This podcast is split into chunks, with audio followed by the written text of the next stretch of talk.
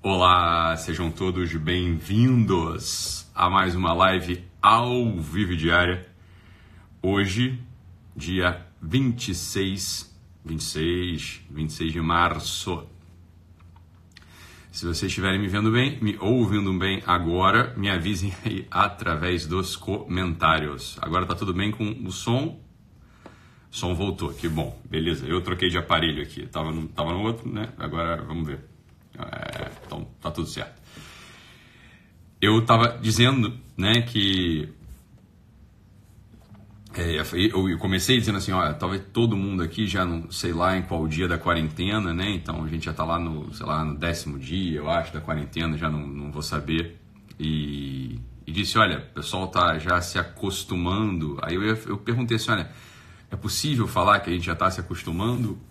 Ou seria precipitado dizer que a gente já está se acostumando? E eu falei, olha, algumas pessoas que estão me escrevendo, é, algumas pessoas que estão, né, que eu, amigos que eu liguei, que eu tenho conversado, é, é, parentes e pacientes mesmo, que eu tenho falado aqui por, por vídeo chamada, é, já estão noto, noto, noto, né, que já começa a entrar um clima assim, não de acostumar, porque tem certas que a gente não acostuma, né, e no meio dessa exaltação, de toda essa euforia que esses dois últimos dias aí acabou causando em algumas pessoas, e eu queria falar um pouco disso hoje para que a gente possa encontrar um centro nosso, né, um centro é, um centro um centro calmo diria é, um centro forte dentro da gente para que a gente possa agir do modo mais adequado né? É, é isso, muito bom, cara. Agora os dias estão começando a não passar mais. É, é aí, Kleber, tá um tédio da,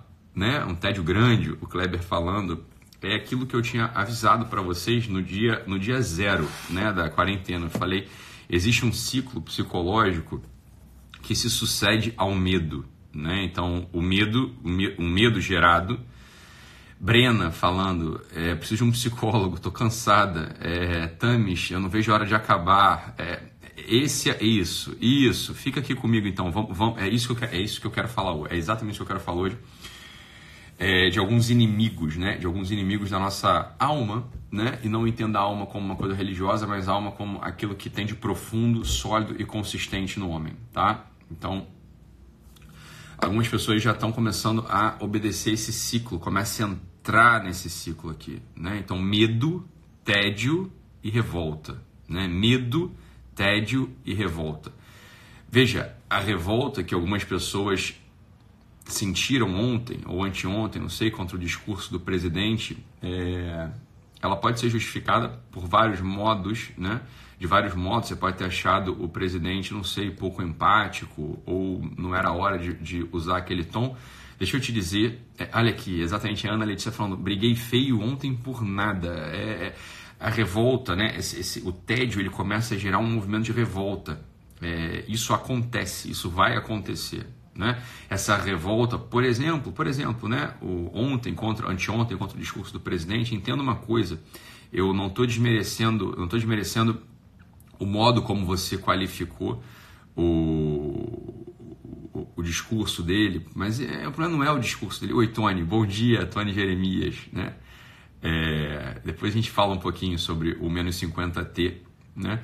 Porque ele vai ser realmente um antídoto contra todo esse estado de coisas que vai acontecer, né? Aí, ó, Brena falando, irritabilidade está tendo, é, é, a revolta ela vai acontecer com mais ou menos razão, entenda? Entende? Você pode ter mais razão, você pode ter menos razão. Não importa, o importa é o seguinte, olha, o tédio ele leva a uma revolta porque o homem ele não é feito para ficar nesse estado, né, de amargor na boca, tá? E o que eu queria falar hoje aqui com a gente, eu queria fazer uma, uma pequena meditação que eu precisava que você tivesse muito aberto hoje.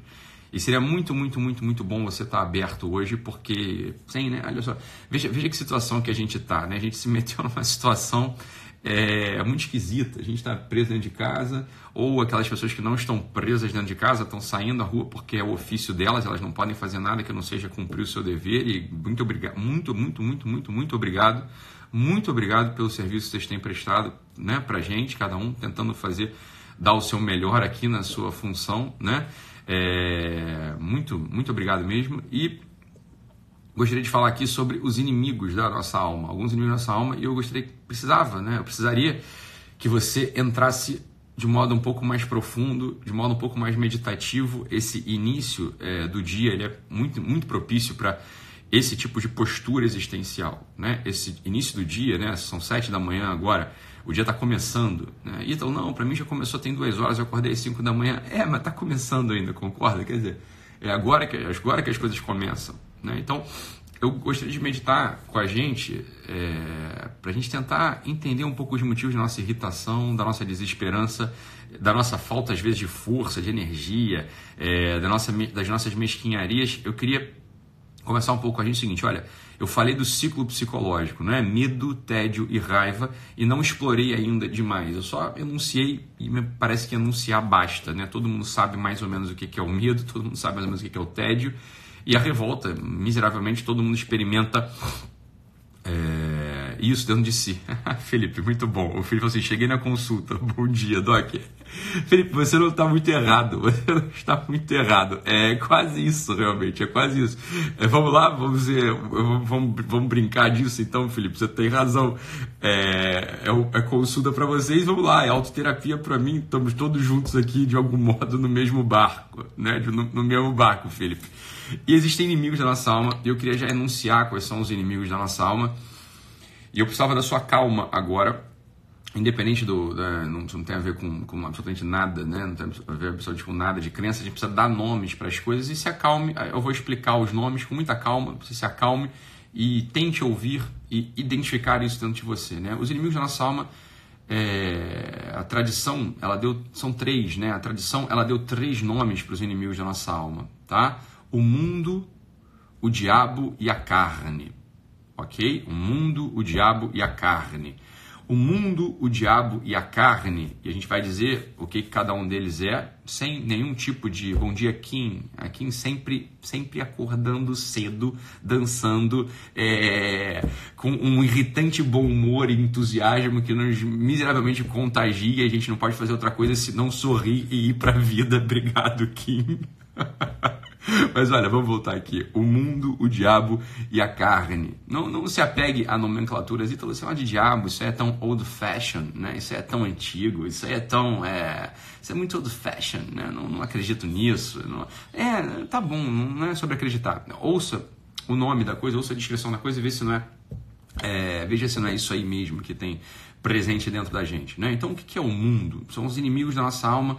Em que sentido? São aquelas forças, ou são aqueles elementos, são aqueles entes, é, é aquilo que acontece na gente que faz com que a gente, preste atenção nisso aqui que é fundamental, faz com que a gente entristeça, faz com que a gente perca o nosso centro, faz com que, ah, vem cá, faz com que a gente, olha aqui, olha aqui, olha aqui, olha aqui, olha aqui, faz com que a gente perca a visão do infinito e se apegue à finitude, ok?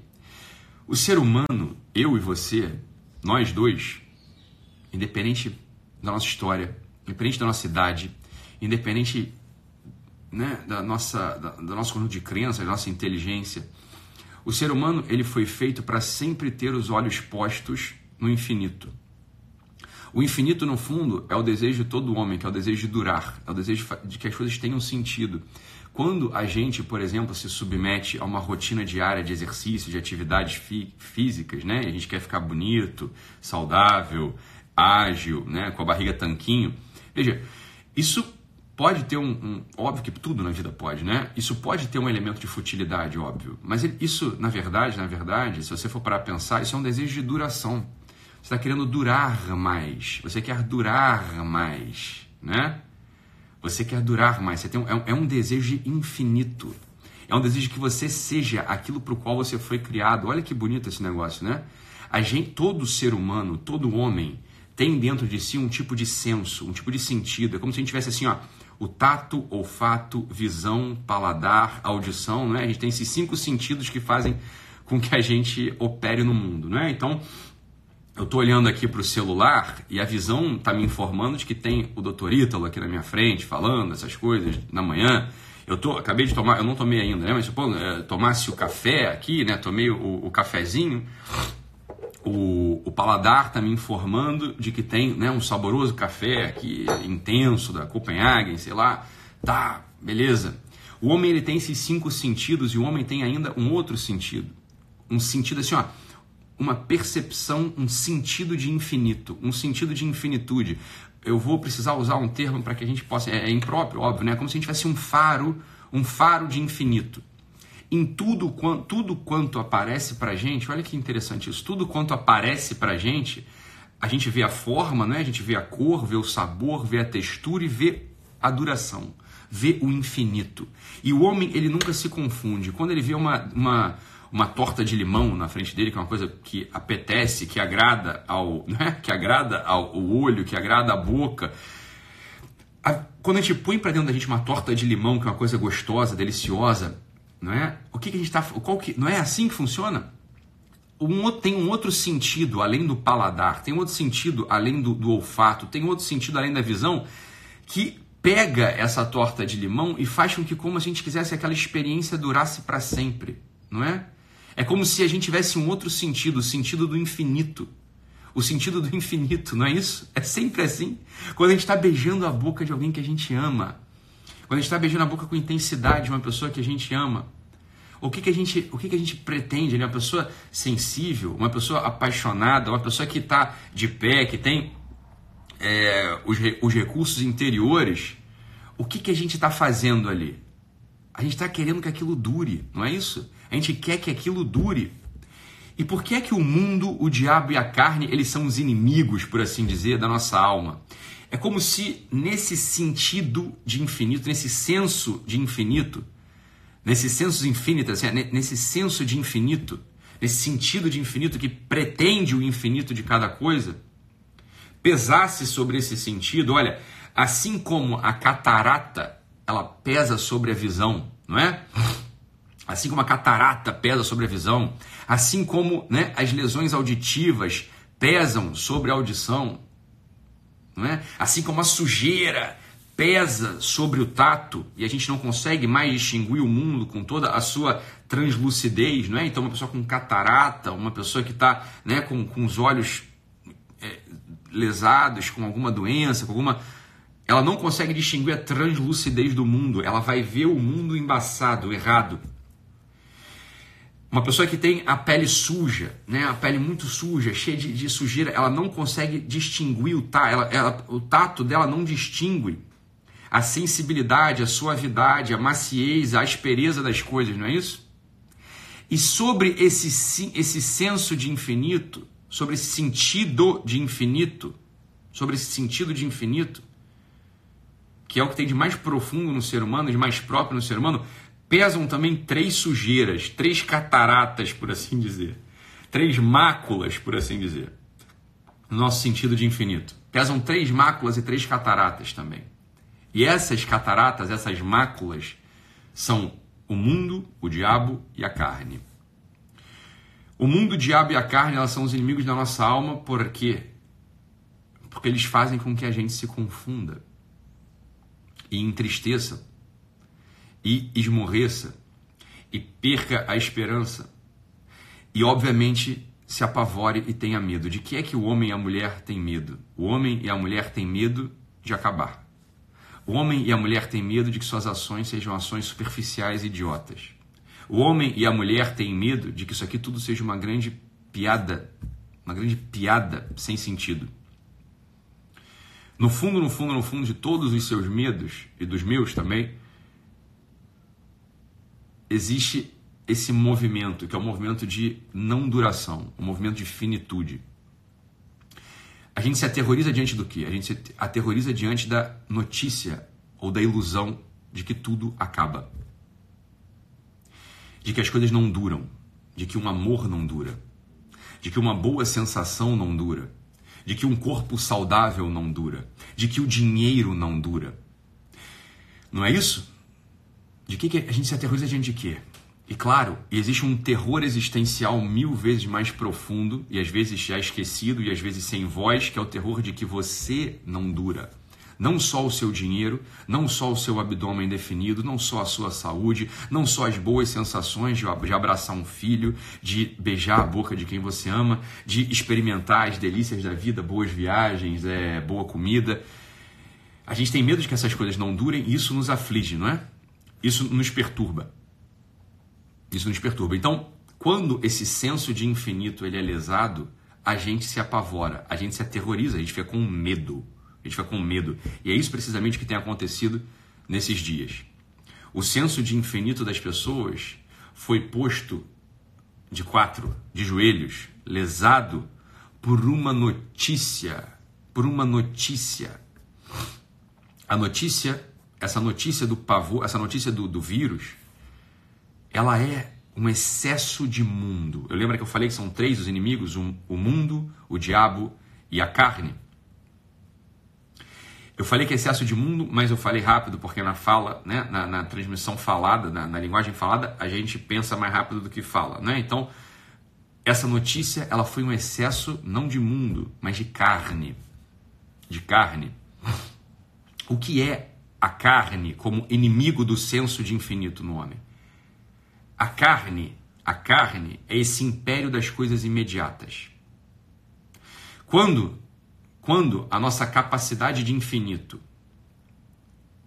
recebe, quando a gente recebe muitas informações, muitas informações físicas, muitas informações físicas, é como se a gente voltasse os nossos olhos só para a nossa carne, só para o nosso corpo, por assim dizer. E o nosso corpo, a nossa carne, bem, esses, esse a gente sabe, eles não têm uma consistência de infinito. O nosso corpo, a nossa carne, não tem uma consistência de infinito. O nosso corpo e a nossa carne, a gente sabe, acabam. Por isso, a carne é um dos inimigos da nossa alma, porque quando a gente vira muitos olhos para a carne, ou seja, ou seja, quando a gente, quando o nosso desejo de durar está na carne, a gente necessariamente, necessariamente a gente vai se amedrontar, amedrontar e vai se revoltar no próximo instante. A revolta, ela não é ruim no sentido de que ela tenta romper, ela tende, ela tenta romper. A revolta ela tem que estar bem orientada. Se a revolta não está bem orientada, a gente se afunda ainda mais depois nesse mesmo inimigo. O que a gente está tentando fazer aqui é justamente o que eu estou tentando fazer aqui nesses dias é exatamente isso. Orientar esse medo, tédio e revolta para que a gente possa romper e ir para cima e não ir mais para baixo. Para que esse tempo ele seja um tempo propício de amadurecimento e de melhora e não o contrário. É isso que a gente está tentando fazer aqui. A carne, portanto, é o inimigo da nossa alma que faz com que a gente fique preso, preso, olhando somente, por exemplo, saúde, bem-estar. Por que, que ele é o inimigo? Porque, olha, essas coisas às vezes acontecem, às vezes não acontecem. Às vezes acontecem, às vezes não acontecem. O diabo, por que, que ele é o inimigo? O diabo, entenda como você quiser. O diabo, você sabe exatamente o que, que é, independente se você acredita ou não. O diabo é o quê? O diabo é o acusador. Né? Ele te sopra uma ideia na cabeça e não importa se você quer dizer, não, não tem diabo, sou eu mesmo. Tá? É, você entende que isso é só uma implicância? Não, não perca o seu tempo escrevendo coisas que todo mundo sabe, como se fosse a grande novidade do mundo, tá? É uma sugestão que eu te dou ok? Não, não perca o seu tempo escrevendo coisas que todo mundo sabe, que você acha que são novidades, porque você vai, vai escrever agora Acalma, não é a hora, ninguém precisa saber da sua, é, da sua grande contribuição teológica ou psicológica. A gente sabe, a gente, todo mundo sabe. Ah, você pode entender o diabo como o diabo mesmo, né? aquele anjo caído que se rebelou contra Deus. Você pode querer entender o diabo de outro modo, não importa. O que importa para mim aqui agora, né? Se isso importa em outras dimensões, em outras comunicações, nessa agora aqui não importa, né? Então todo mundo sabe disso, você não precisa escrever, tá bom? Fica tranquilo, fica bem tranquilo, né? Só ouve, é melhor para você. O diabo é aquele acusador. É o acusador, é que te põe uma ideia errada na cabeça, você faz a coisa que você sabe que é errada, segundo o teu conjunto de valores e crenças, etc. E depois ele te acusa. Ele te acusa. Ele é o, ele é o famoso. É, ele, é o, ele, é o, ele é o demônio, é o diabo mesmo, né? É o famoso diabo. O que, que o diabo faz? Ele te sopra uma ideia ruim que você acredita e faz, e depois ele fica te acusando que você fez aquilo, para te envergonhar. Para te envergonhar. Quantas pessoas hoje não têm um sistema de acusação na cabeça, né? de coisas que elas fazem habitualmente ou fizeram pontualmente e tem um remorso, um remordimento que não é o verdadeiro arrependimento. O verdadeiro arrependimento, entenda uma coisa que seria muito importante, o verdadeiro arrependimento ele é alegre. Ele é alegre. Porque entenda uma coisa aqui, isso aqui é muito importante, o verdadeiro arrependimento, ele é diante de Deus e não diante de você. Como que diz o seguinte, só Deus pode perdoar. A gente não pode se perdoar. Eu entendo que as pessoas digam, escrevam, ah, o auto-perdão. O auto-perdão é figura de linguagem, entende? O auto-perdão, ele é sempre insuficiente. Ah, eu me perdoei. Fala, ah, entenda, você acabou de se assoberbar no nível máximo, você ficou muito soberbo, como se você fosse o próprio o próprio sujeito que fez o universo e tem ali a chave de perdoar ou desperdoar as coisas, né? Fala, olha, francamente falando, com um pouco de honestidade, quem é você para perdoar alguma coisa? Você foi o sujeito que fez a cagada. Como é que você faz a cagada e se perdoa agora? É assim que funciona a vida, né? Você agora é o, o bandido, o defensor, o promotor e o juiz? É, você é, você é o tribunal inteiro, você é o réu e o tribunal. É evidente que isso é uma figura de linguagem, como que diz o seguinte, olha, não é que você não é um auto-perdão. Ninguém tem a capacidade de se auto-perdoar. O que a gente tem a capacidade é de aquecer, é de aceitar, é de amar o perdão que veio de Deus. Então entenda quando você fala que ah, eu me auto-perdoei, se você de fato assim, ó, se auto-perdoou entre muitas aspas e encontrou uma paz verdadeira, entenda uma coisa, você, você é um sujeito que, graça, que, que, que graças a Deus você conseguiu pedir o perdão diante de Deus, Deus te perdoou e você aceitou aquele perdão. Olha que maravilha. Esse é o, esse é o movimento exato que está acontecendo dentro da tua alma, dentro de você. O que acontece? A gente, algumas pessoas algumas pessoas elas não estão não tão diante, dessa, diante das barbaridades cometidas, ou diante das pequenas barbaridades cometidas do dia, ou diante das pequenas faltas cometidas do dia, algumas pessoas elas vão se aconselhar com o diabo. Né? Vão se aconselhar com o diabo, olha o que, que eu fiz, o que, que o diabo vai fazer? Ele vai sorrir para a tua cara, né? ele vai sorrir para você e vai te acusar daquilo. Falar, é, olha o que, que você fez. Isso é o bom e velho remorso. Isso é o bom e velho remorso. O que é o remorso? É remorder algo que tem um gosto amargo.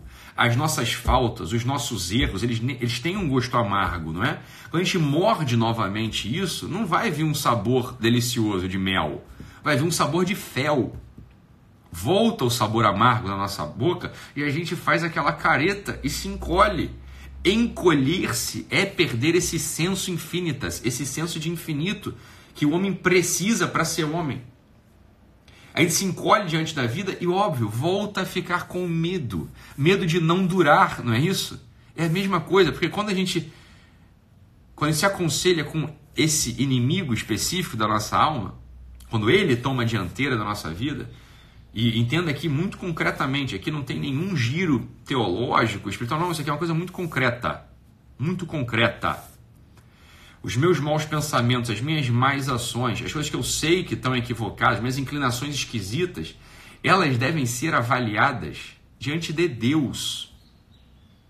Quando a gente as avalia diante desse acusador, é óbvio, é óbvio que ele vai jogar pra gente uma coisa, vai botar na nossa cara o seguinte: olha só como é que você, esse bichinho colado na terra, incapaz. Esconda-se, paralise, é melhor, ele vai soprar isso no teu ouvido, isso é profundamente errado.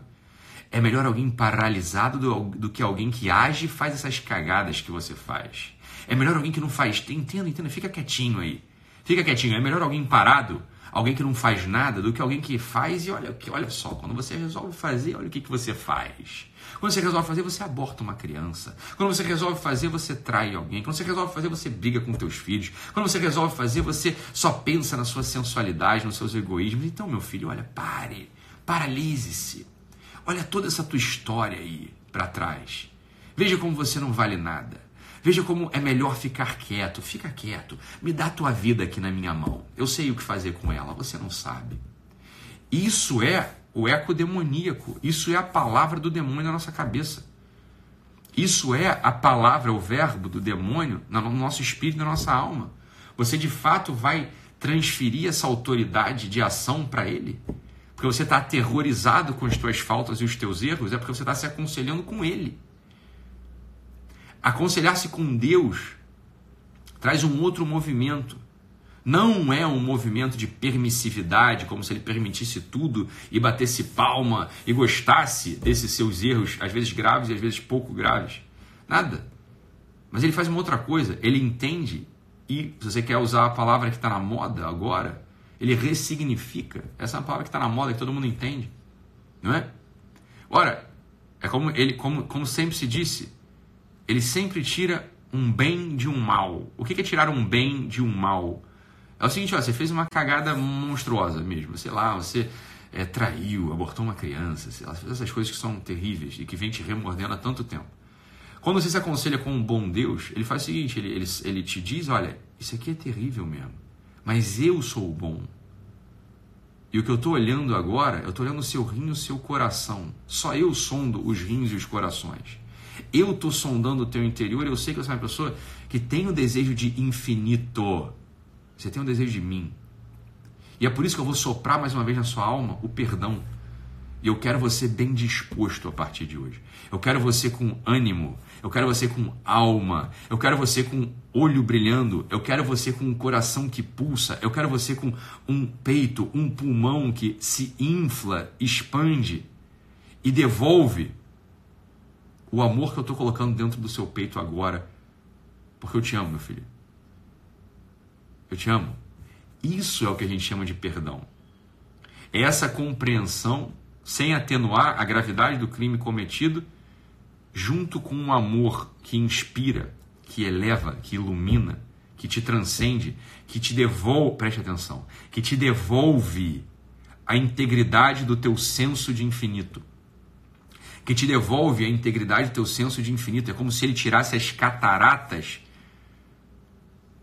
do teu olho. Como se ele tirasse aquele ressecamento do teu ouvido, como se ele tirasse a sujeira da tua pele. Do ouvido, da pele, da visão, desse sentido, desse sexto sentido, sentido de infinito. É isso que o perdão verdadeiro faz.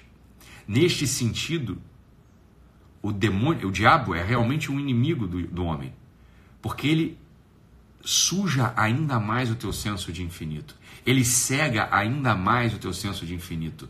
Ele ensurdece ainda mais o teu senso de infinito. Ele tira de você, ele tira de você a tua operação mais básica, que é desejo, o desejo de durar na eternidade. Que as nossas ações durem. É isso que o homem pretende aqui. Então entenda, Entenda, o remorso, ele é sempre mal conselheiro. Todo mundo tem um peso na alma. A maior parte das pessoas, tem um, a maior parte das pessoas que não fez ainda essa experiência profunda continua carregando no bolso, né, como se fossem balas de fel, né?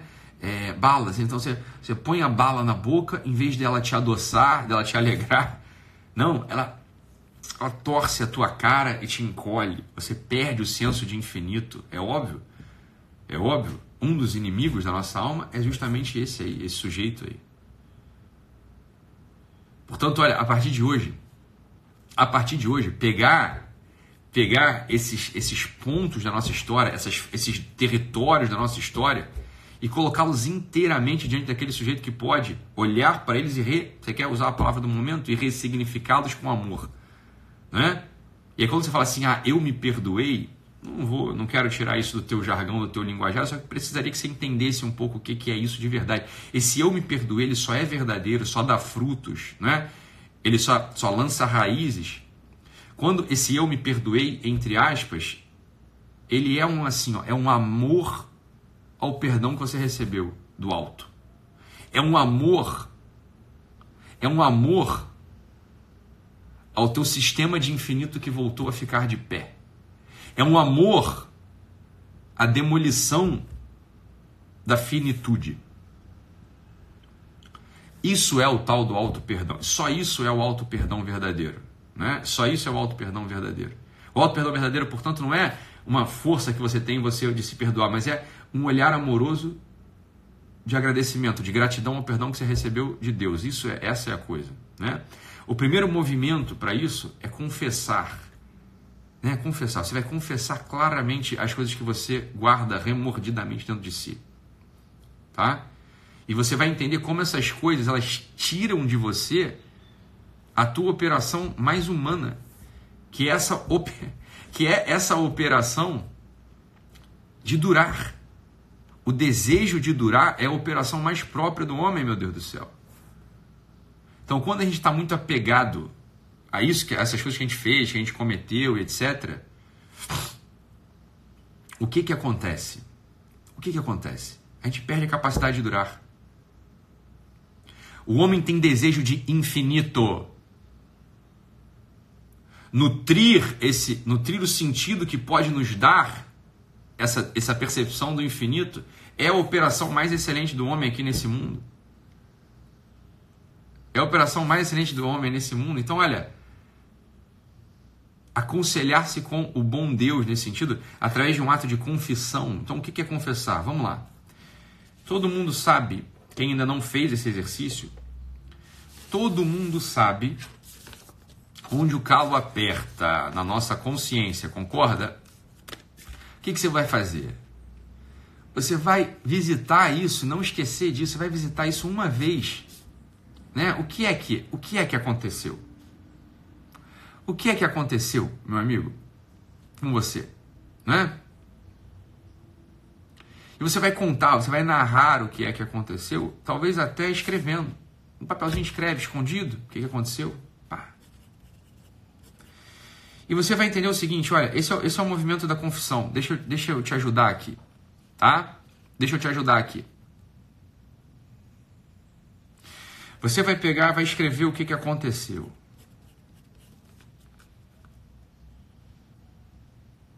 pá, sei lá, né? Uma palavra que você, uma, né, uma injustiça, uma palavra assim muito injusta e falsa que você falou contra um teu primo, sei lá. Isso vem remordendo a tua alma já há muito tempo. Imagina só que você uma vez criou um sistema de fofocas muito malicioso contra um primo seu, sei lá. Isso remorde a tua alma. O que você vai fazer hoje? Você vai pegar esse ato que você cometeu e vai narrá-lo. Você vai relembrar. É, eu falei, eu inventei, não foi bem uma invenção, tinha alguma coisa ali mesmo. Assim, meu primo ele é um pouco assim, mas eu, eu acho que eu, eu, eu inventei algumas coisas também e falei com uma pessoa da família que eu sei que é muito. Eu não sou fofoqueiro, eu sou só invejoso. Mas eu falei com uma pessoa da família que é bastante fofoqueira e ia pulverizar aquela meia verdade que eu inventei contra o meu primo para que todo mundo pensasse mal dele, não é? Você vai, você vai narrar o movimento que aconteceu dentro de você. E você vai descobrir ali isso que a gente está falando. Como que isso, como que esse ato me tirou o senso de infinito. É, é assim, olha, esse ato, por que, que ele tirou o senso de infinito? Porque eu queria que meu, meu primo não durasse. Eu queria que ninguém se lembrasse mais dele. Né? O meu movimento não foi um movimento para a duração das coisas. Foi movimento para decomposição das coisas. Foi movimento para decomposição do meu primo. E é por isso que eu tenho culpa. A culpa, ela é sempre um movimento da lesão do infinito que a gente tem dentro da gente. É sempre isso. A culpa, ela é sempre isso. Tá? Então você vai, você vai confessar esse ato, você vai confessar o movimento do seu ato, encontrando ali a lesão do infinito. E você vai confessar: foi isso que eu fiz. Foi isso que eu fiz. Me perdoa. Tá? Me perdoa. Quando a gente confessa diante do, do Deus, a gente está confessando diante do infinito, concorda? Ele já está, ele já está restaurando na gente o senso do infinito e está livrando a gente do amargo, meu Deus do céu. Ele está livrando a gente do amargor.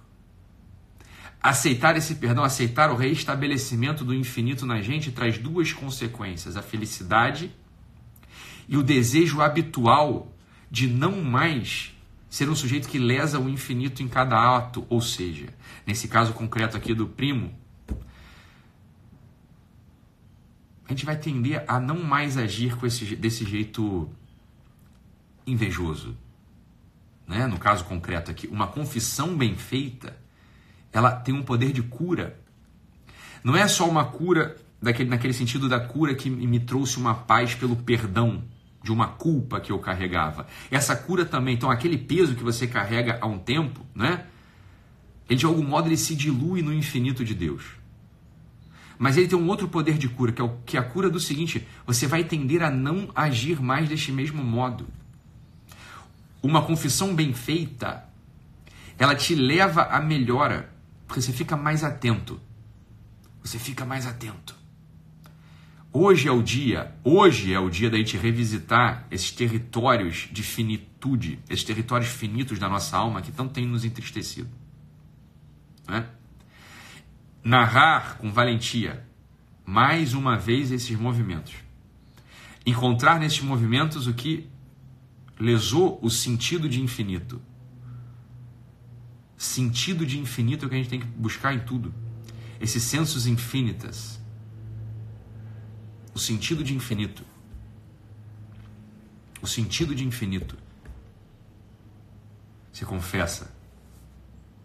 Confessa isso encontrando ali o movimento que você, o movimento de lesão do infinito. Uma vez que você confessa diante de Deus, uma vez que você te confessa diante de Deus, você restabelece um ar, uma alegria, um movimento de transcendência, um movimento de transcendência, pá, uma certa paz, uma calma, o toque na profundidade do teu espírito, ele volta a ser a morada habitual desse mesmo espírito. Uma força começa a aparecer, que vem do alto, e essa força é o que impede a gente de ter medo. Lembra dos movimentos do início? Medo, tédio e revolta? Ora, uma confissão bem feita. O que é uma confissão bem feita?